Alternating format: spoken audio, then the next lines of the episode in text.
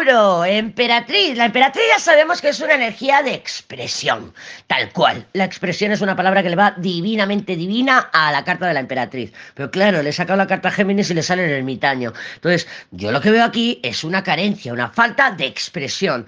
Si tú expresaras, si tú hablaras, si tú comunicaras, si tú transmitieras, si tú conectaras, si tú te abrieras, porque la emperatriz es una espatarrada mental, emocional, material, es una espatarrada. Ella abre en canal y dice yo me entrego a la situación y a ver lo que pasa luego. Eso es la emperatriz. Esa es la energía, la esencia de la emperatriz. Mira lo que carga la emperatriz. Carga un papa con un juicio.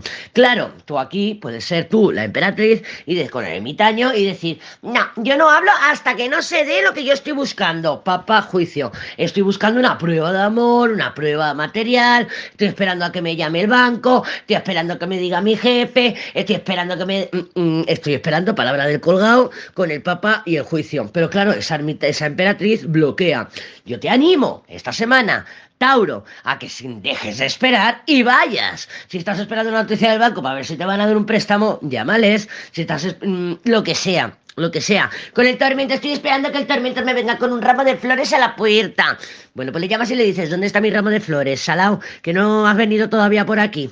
Ábrete, espatárrate para poder conseguir ese papa juicio, que es una gran oportunidad. Pero la estás dejando pasar por el ermitaño. Hay una herida, hay un dolor, hay algo que no te está dejando avanzar y yo no sé hasta qué punto eres consciente.